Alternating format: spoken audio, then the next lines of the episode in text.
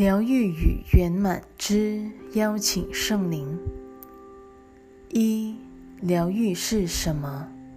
就是两颗心灵欢欣的认出彼此原是一个生命的那一念。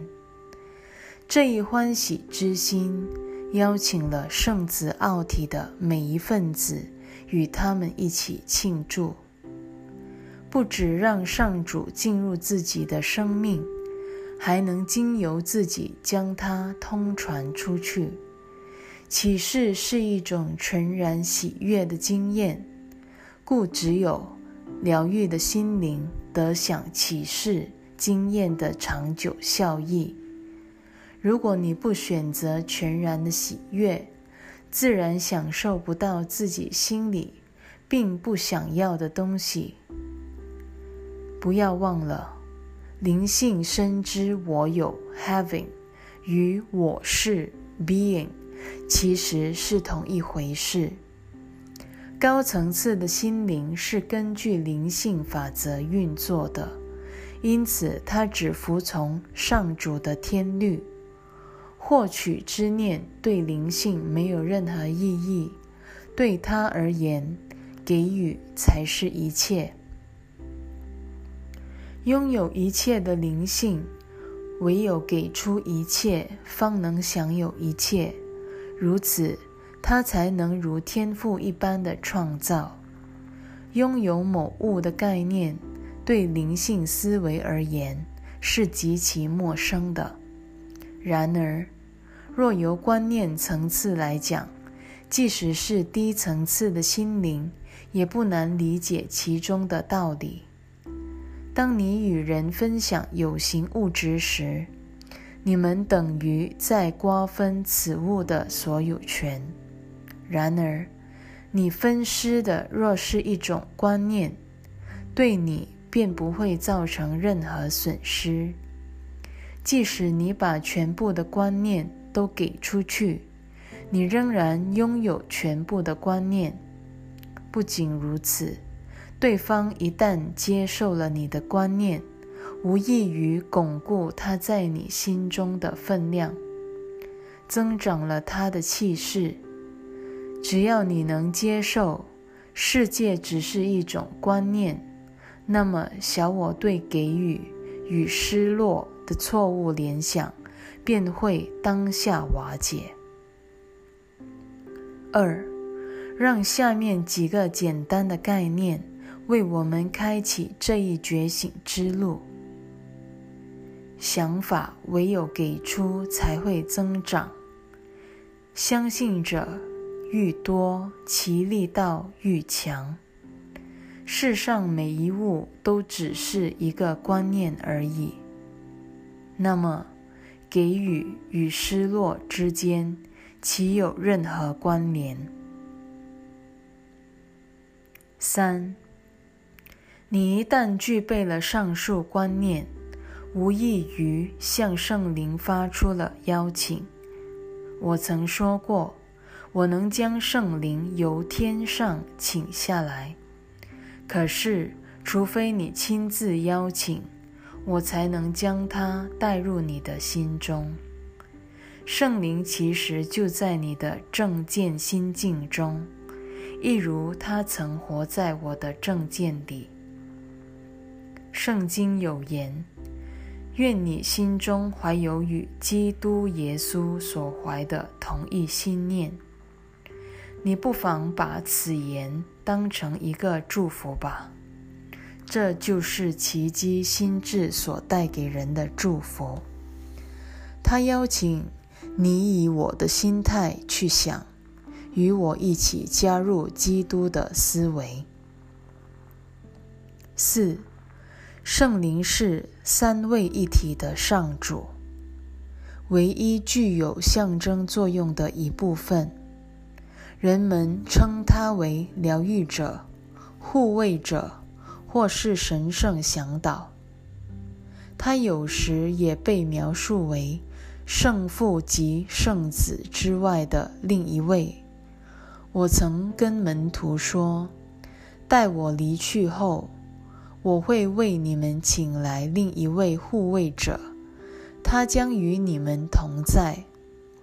圣灵的象征性有时会使他显得难以捉摸，因为象征本身容许各种不同的诠释。身为一个人，也是上主造化的一份子，我的正见心境是来自圣灵的启发，也可称之为普世灵感。他传授给我的第一个。也是最关键的智慧是，这至高无上的灵感乃是众生本具的。我就是借着这一真知而正入其境的。真知一词用在此处再贴切不过了，因为圣灵与真知的关系原本密不可分。是他延请真知来临的。更确切地说，真知是因着他而出现的。我先前提过一种更高或是更真的知见，它如此接近真理，以致上主能够轻易跨过这小小的构句。真知一向是无远弗届的。而且绝不会与任何一物为敌。纵然你永远不可能失去它，你却能够阻扰它的来临。五，圣灵就是基督之心，超越了人间之见，而绝于真知之境。它是继天人分裂之后才进入世界的。一面善尽保护之责，一面启示给人救赎原则。在那以前，心灵无需任何治疗，因为没有人会遭到任何不幸。圣灵之声即是救赎之音，它呼唤心灵回归原本的完整生命。心灵一旦完成了救赎，整个圣子奥体便获得了疗愈，回归的呼唤便不复可闻。然而，上主创造的生命必是永恒的，圣灵永远与上主的儿女同在，祝福他们创造的一切，且以喜悦之光护守着他们。六。即使是妄造，上主仍然尊重自己儿女所造之物，只因他们出自圣子之手。但他会赐给圣子另一种思维方式，提升他们的知见，升到几乎与他触手可及之地。圣灵即是救赎之心。它所代表的境界与一体心境如此接近，打开了渡向彼岸的可能性。知见虽非真知，但它是可能被渡到真知之境的。被渡的被动语态在此别具深意，因为最后这一步确实出自上主。七，圣子奥体中每一份子所共享的启示灵感，就是圣灵。他所启发的知见，含有不少与天国之见极为相似的因素。第一，它的普遍性是有目共睹的，凡是以真启示境界之人。对分享就是获得的观念，不可能产生虚臾的怀疑。第二，他没有攻击的能力，因此无所不容。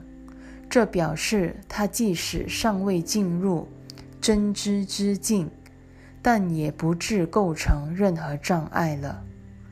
最后，他所指的境界远高于他所带来的疗愈效果，他能将心灵导向创造之路，不再以自身的整合为足。唯有真此境界之后，量的变化才会一要而为，值得转变。